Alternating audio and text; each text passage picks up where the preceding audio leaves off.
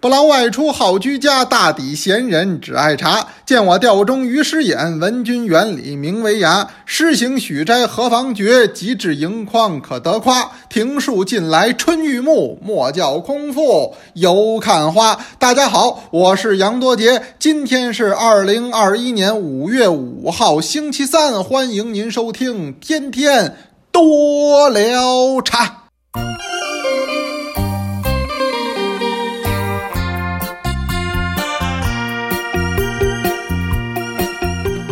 哎，今天啊是周三，还在小长假当中。咱们今儿是小长假的最后一天，您各位啊，可能也都陆陆续续啊回家了。哎，或者您外出的，或者您探亲的，您访友的，您都回来了。为什么呀？稍作休整，咱们要投入到紧张忙碌的工作当中了。不知道您今年啊这五一小长假过得如何？我呢是三个字概括，叫做家里蹲。准确说是北京蹲，哎，我就没出北京城，为什么呀？知道去哪儿可能人都多，就别给大家伙儿添麻烦了。我得错峰出行，所以这几天呢，我没出门，在家里我是认认真真、志志诚诚，我给您录这天天多聊茶。我看咱们很多同学呢，你都留言，还有很多同学呢晒照片儿，特棒，哎，真的，尤其是现在这个叫喜马拉雅呀，它也是越弄越好。他下边这留言环节太好了，我看那意思就大家伙互相还能留，就是你说完话，他在他这句话下边还能回复，这不就聊起来了吗？所以就应了我说这字儿了。我打当年二零一六年办多聊茶的时候，我就说要有一个聊字，这个聊是咱中国所特有的，咱不叫谈茶，不叫讲茶，咱叫聊茶，这体现出的是什么呢？一种中国味道。因为这茶不光是中国的，它是世界上哪儿都有。但是您像中国人把茶和生活结合的这么紧密的，那就是独一份儿。只有我们喝茶的国家很多，也有很多国家的人说我爱喝茶。但是像中国人这样能把茶跟生活完美结合在一起，能够自由穿梭于雅俗之间的，我还没找着。包括于咱们邻国日本。这邻国日本一讲茶文化，那也得说源远流长，确实也不是牵强，也不是附会。他的这个茶文化，怎么说也有近千年的历史了。您看之前我讲这个人人讲茶师课，开篇我就给您讲的是日本茶师。那什么时候啊？相当于咱们唐代中期，他们叫平安时期，就是时间上啊。是不同的朝代，不同的年号，哎，但实际上呢，呃，是一回事儿，就和咱们唐朝的很多诗人都是同时期的，他们也爱喝茶。那会儿兴起了一个叫“红人茶风”，您还记得不记得？是嵯峨天皇兴起来的。我带着您复习啊，您要还有印象，说明您前面这课挺瓷实。如果您印象淡了，没关系，您打开人人讲 APP，您您有功夫，您再回听回听，哪怕您开着车呀，溜着弯呢。打着球啊，散着步啊，哎，您得把那放出来，您再听我给您念叨念叨。包括刚才我开头给您背的这首《起姿十三摘茶》，这是岛田忠臣写的，这也是我上课讲的一首，也应着现在的景儿。为什么呀？庭树近来春欲暮，最近咱们这个马上要立夏了，那要怎么样呢？莫教空腹犹看花，那还是得喝这一杯茶呀。所以这日本茶文化，您说也有千年的历史了。这是肯定有，但跟咱们中国呀叫迥然不同。我们不一样，这两者因为是不同的文化体系下孕育和发展出来的，差别挺大。咱们同学对这事儿特感兴趣，老撺掇我说：“您再开一日本的茶文化课，这多好啊！”不敢了，为什么呢？我不再是年轻的我了。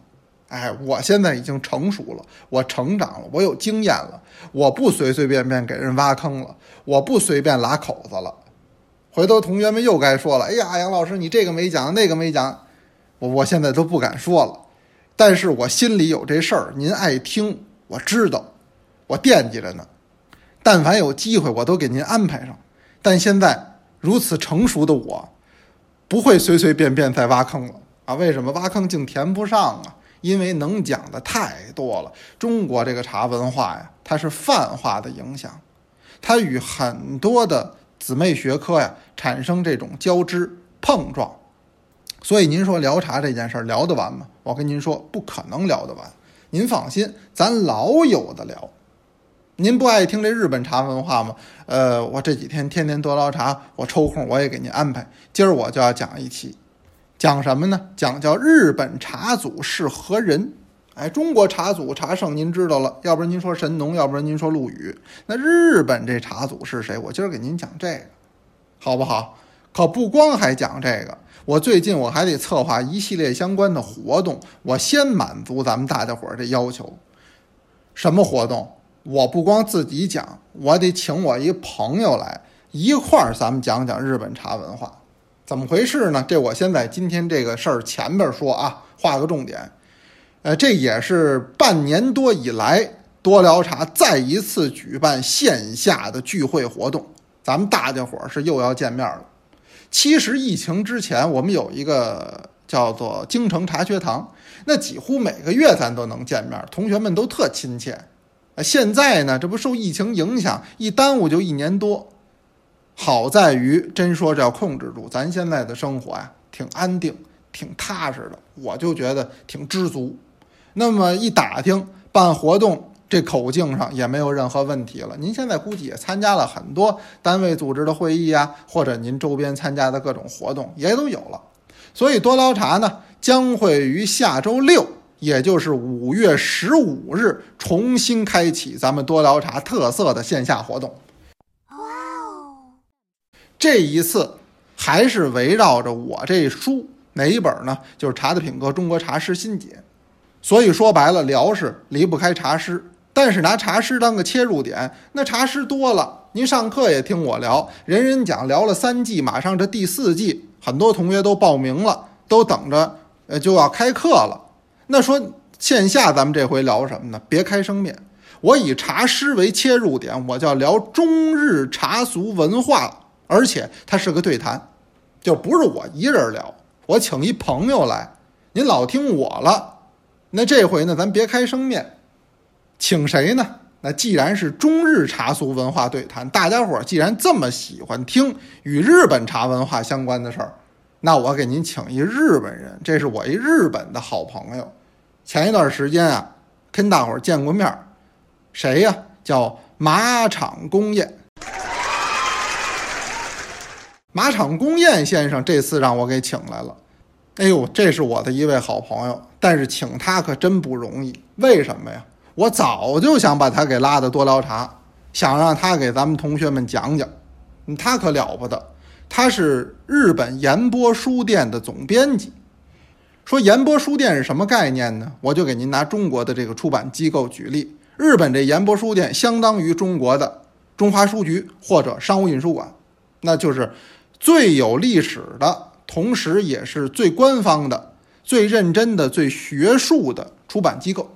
啊，这叫岩波书店，多少年了？也是个百年企业了。这个马场公彦先生啊，他是一九八九年起供职于岩波书店，一直到二零一九年他退休，他现在已经退休了，所以是在岩波书店整整干了三十年。经他手策划出版与中日两国传统文化相关的书籍呢，可以说是不计其数。再加上他本人的这个专业性质啊，他呢，呃，读本科的时候呢，读的是文学部，是北海道大学的文学部。那么这硕士读的是东洋哲学专业，所以您要跟他聊什么叫老庄，哎，什么叫孔孟，那他门儿清啊。他在这方面是下了真正的功夫的。博士读的也与这相关，哎，所以呢。他在这方面，您说日本文化或者叫中日对比文化来讲，那这是专家中的专家，这是一点都不假。哇哦，比个赞！所以我早想给他请来，给咱聊聊，因为同学们对这个日本文化，尤其是日本茶文化特别感兴趣。但是呢，你请他可费了劲了，为什么呢？疫情，疫情把我们给间隔开了。他呀，一九年呢就从岩波书店退休了。哎，满六十岁他就退休了。退休之后呢，要说还是退而不休。他退休之后到北大，他现在是北京大学外国语学院的教授。哎，所以他等于退休之后现在来咱们北大任教了。所以现在咱们请马场公彦先生，我还得叫马场教授。哎，他现在是北大的教授。二零一九年九月呢，他开始执教，可是这一下疫情他不就爆发了吗？那么这个疫情啊，开始谁也不明白怎么回事呢？他也不知道，所以他呢，二零年呢，他还照常的回家探亲。哎，就是到休这春节假的时候呢，春节前他就走，这一走可回不来喽。所以我说怎么请他可费了劲了呢？回不来了。这一下二零年就都在日本，他就没回来。这二一年，马场先生说不行，我得回来。为什么？我这有课呀，我这还有学生呢。你老让我上网课。你想一六十多老头儿，他也弄不利索，这影响这个教学。这日本人他认真，所以呢，又经北京大学出面跟他说：“说我们现在可以给你申请回国，回到中国，但这里边有个问题，问题是什么呢？就是您这隔离时间可比较长。”他说：“隔离时间长，我也回来。”好，我一问他，隔离时间是够长的，打东京啊，先不能回北京，得回广州。在广州扣下，先隔离俩星期，这俩星期都没毛病了，没毛病，好走，下一站天津，在天津继续隔离，这两星期都不行，他得照四个星期隔离，那这等于又俩星期，我太难了，这一共可就一个月了，这关一个月紧闭，哎，这又检测没问题，这才回国，这才到中国，现在回国已经有。呃，四五个月了吧？他是年初回来的嘛，所以这回呢，他能来到咱们现场，我说那太不容易了，是吧？这个也是机缘巧合。既然他回来了，我就不能放过这一次咱们办活动，我把他给请来，我们俩人做一个对谈。所以这场的题目就叫“茶的品格：中日茶俗文化对谈”。还是那句老话，谁来谁值。时间是二零二一年五月十五号下周六的下午两点钟开始。那么地点在哪儿呢？您更熟了，您听着都亲切。没错，就是咱们北京的一个文化圣地，叫琉璃厂。琉璃厂的中国书店旗舰店，咱们多聊茶数次的大活动都是在这儿办的。所以这一次活动呢，哎，也有赖于这个中国书店它的这个大力支持。所以今儿给您，我这算是做个预告。哎，因为呢，今天就开始招募了，您赶紧抢这名额，这名额不好抢，因为它必定是面向社会的。这里边我估计啊，有多聊茶的同学，可能也有不是多聊茶的同学。为什么呢？因为这个，它既然面向社会，凡是对中日文化感兴趣的，哎，他可能都会来听。所以我场这场的名额还格外难抢，哎，人呢又有控制，说咱不能由着性子照三五百人这么办，那不行。所以这人数上还有控制，您呢要听完了这抓紧时间，赶紧退出去，上那边多捞茶今天的公众号里边找着这文章，先把名给报上。同学们快去报名呀！而且我这儿多跟您说两句，那天的活动太好了，真的。一方面呢，是我们俩人聊，这叫别开生面，头一次。包括各地的同学，您可能都没赶上过这形式。二一个，我也跟马场先生说了，那一天我们俩都得带点好东西。那既然到现场，得有现场感，得让您瞧见点什么，得能真真切切的看得见、摸得着。我们准备啊，就着这题目，哎，带点好东西，到时候咱现场一块儿瞧一瞧、看一看。后边我们还设计一些环节，我今儿就不先给您一一说啊，您得甭甭缠您。您先把名报上最踏实，当然还有更关键的，就大家伙儿不为见面吗？半年多真没落着见真人儿啊，想大家伙儿啊，大家伙儿可能说了，哎呦也想您呢，杨老师。实际您呢不光想我，您也是同学之间互相想念，您好多人都好久没见了，所以说呢，也在同学的督促之下，我这五月十五号赶紧咱们把这活动先给他举办上一场，这后边陆陆续续的，那咱们再慢慢安排。所以您那报名，这是最关键的。抓紧时间。哎，那围绕着最近的这话题，我今儿也给您聊，就聊日本茶文化。哎，但是跟那天我们现场聊的肯定不重合。为什么？只要是俩人聊，这就没法计划。我就实话跟您说吧。所以为什么你得去现场啊？你指不定聊出点什么来呢？它不在我一人的计划范围之内啊。什么叫对谈呀？对谈就有碰撞。这个碰撞有语言的碰撞，还有思想的碰撞。你聊到这儿，突然他一话题就引起来可能对方想说另一件事儿，这是最好玩的，所以我也最爱办对谈呢。那今天我给您先聊一什么呢？我给您聊这日本茶祖。这日本茶祖到底是谁呢？今儿咱这天天多聊茶，一天聊一个小知识点也不错。是谁呀？是荣西，现在公认就是荣西。哪俩字呢？荣是光荣的荣，西就是西瓜的西，叫荣西。说这还有姓荣的呢，不姓荣，不姓荣啊。那有同志说了，我知道日本人都俩字儿的姓儿。你看那马场公宴，这是嘉宾，他不姓马场吗？那这位是不是姓荣西呀？也不是，这荣西呀，您别往那儿想了，他实际他是法名。我一说这您就明白了，这位他不是俗家，他是和尚，他是一位僧人。哦，对哟，我好傻哦。哎，这可跟咱们茶圣陆羽有点像啊！茶圣陆羽当年也是。啊，智积禅师收养的这么一个小沙弥，咱们他是弃婴嘛，丢在这个净陵龙盖寺的，所以这还有点像。荣西呀，他生于公元的一一四一年，那什么时候人呢？折到中国的这年份说南宋人，和咱们这茶师刻的这个年份还差不了太多。他是一一四一年生人，十一岁出家，十四岁呢，哎，就到京都啊，正式的受戒。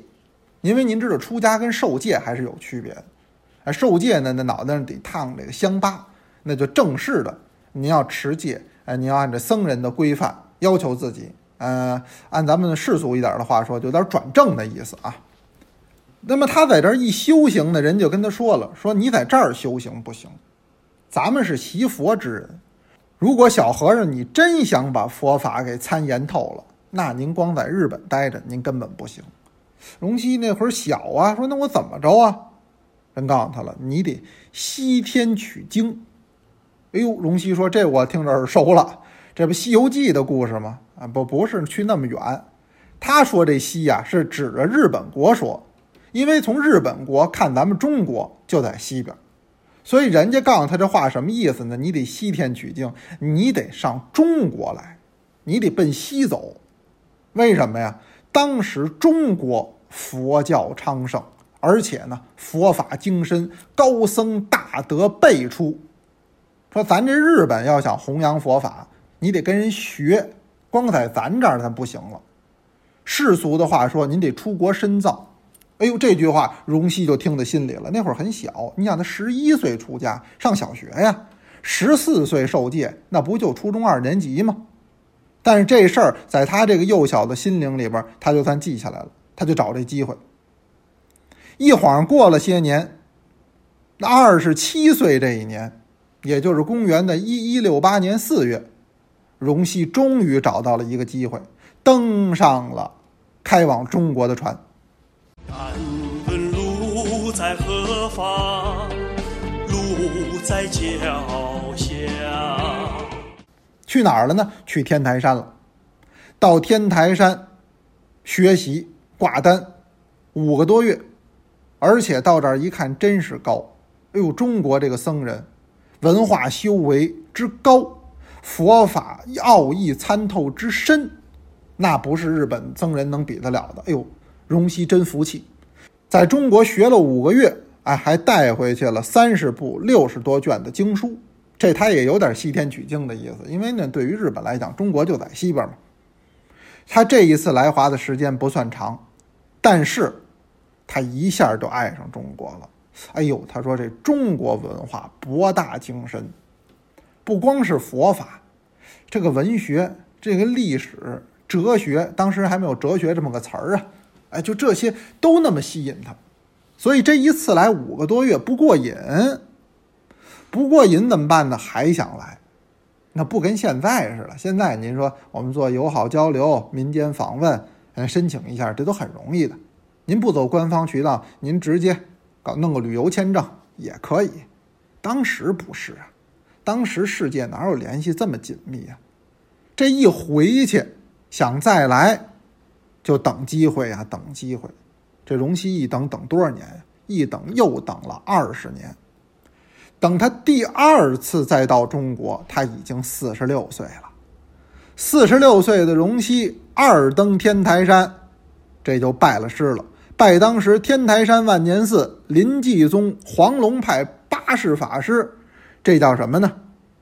这位法师的名字叫虚安怀场啊，拜在他的门下，在万年寺这个修禅，这一口气儿待了两年五个月。后来呢，又跟随着老师到了宁波天童寺，又待了两年多。他前前后后这一次在中国足足待了小五年的时间，才回到。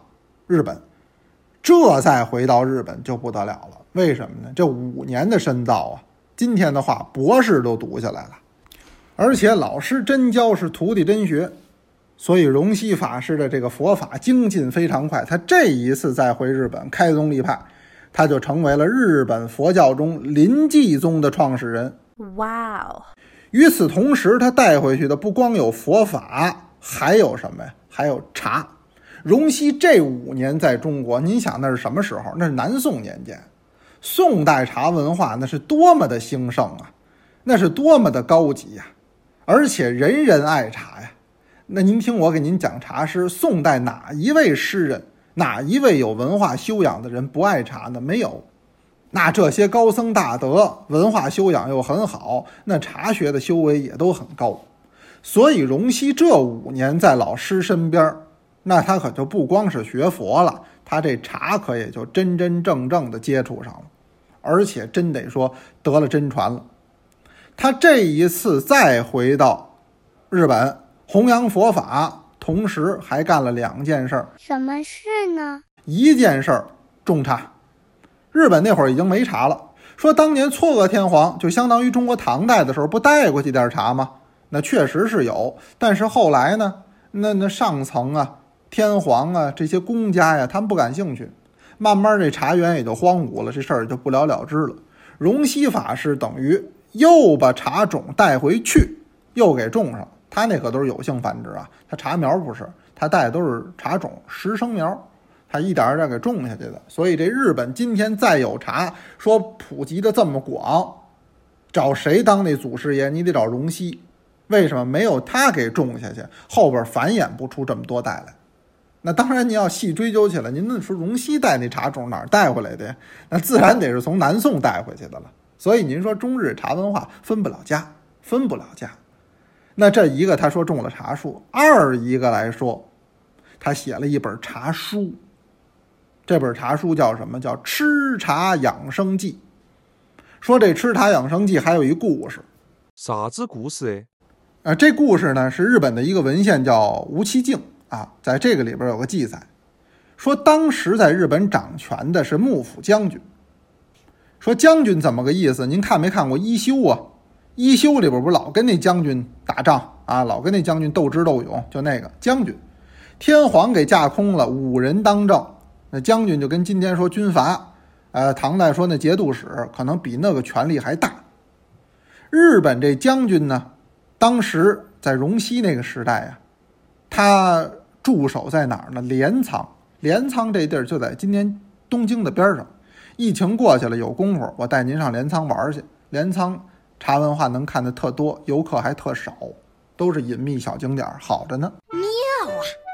那么当时啊，这个将军在镰仓，有一天晚上感觉到，哎呦，浑身脑袋疼。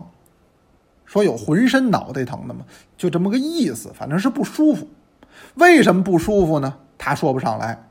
实际边上的人跟明镜似的，他伺候他的人知道你因为什么不舒服啊？那不就因为昨晚上喝多了吗？那谁敢说呀？说您少喝点吧，您别看酒就没命，那不敢跟将军这么说呀。哎呦，也不知道怎么好了，将军反正就是难受，浑身上下拿不起精神。那么大家伙儿没办法，就这么个时候，正好荣西和尚来了。荣西和尚来干嘛来？做法事。他必定他是和尚嘛，他以做法事为主。到了将军府了，地下人一听，赶紧跟他说：“哎呦，荣西禅师您可来了。”他将军啊不舒服。荣西说：“将军怎么不舒服？”哎，底下人一五一十把这情况一说，荣西乐了，还说：“没事你领我去，你领我去见将军。”说这话一回头，跟跟在他后边这小沙弥说了：“你呀，你回去一趟，你回寿福寺。”寿福寺里，我那宝贝你给我取来。哪里？说这话呢，冲着小沙弥一使眼神儿，小和尚那就明白了，转身就走了。荣西法师呢，进正殿给将军见礼。将军这难受劲儿，还没过去呢。嗯，对待他呢，也有点爱答不理的。俩人这有一搭无一搭的这说着话。荣西心里有数，他就等这小和尚回来。功夫不大呀，小和尚就回来了。回来把这东西往荣西怀里这么一递，荣西呀，赶紧的在边上嘁了咔嚓这么一番操作，哎，就跟那变戏法似的，变出这么一碗汤。说将军您呐，您先把这喝了吧。您喝了，我保您是酒意驱散，神清气爽。将军呢，半信半疑，这什么呀？但是他也知道荣西呀，得道的高僧，那不能说蒙他害他，哎，所以就把这碗给喝了。又往下这么一喝，没过一会儿劲儿上来了，嘿，真跟他说的似的，说脑袋也不疼了呀，是脖子也不硬了。再瞧谁呢，都挺高兴了。嘿，怎么那么好受呢？说呀，法师这是何物啊？荣西一笑说：“嗨，此乃茶也。”将军说：“茶是个什么东东？”说将军这么糊涂，连茶是什么都不知道，那没办法。这时候日本人他不喝茶。当年喝，我跟您说了，嵯峨天皇那时代喝，后来这事儿不断绝了吗？这一断断了几百年，后边这人根本不知道这是什么。这荣西才说，现在咱们边上这大国宋，他可人人喝茶，人人饮茶，所以身体康健。咱们国家还不知此为何物，所以呢，这国民羸弱。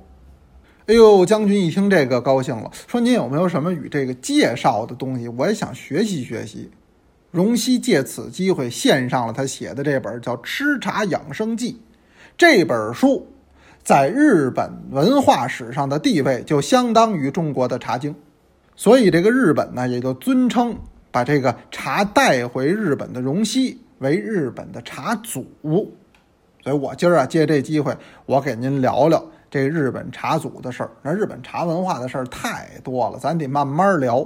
包括活动现场，还得给您深入的聊。那到时候咱们倒是不见不散啊！不见不散哦。呃，我不多说了，后边是同学给您诵读的茶诗。今天是六班的同学，这一位叫叮当，咱们先鼓掌后欣赏。六班叮当，北京。起姿十三斋茶，岛田忠臣。不劳外出好居家，大抵闲人只爱茶。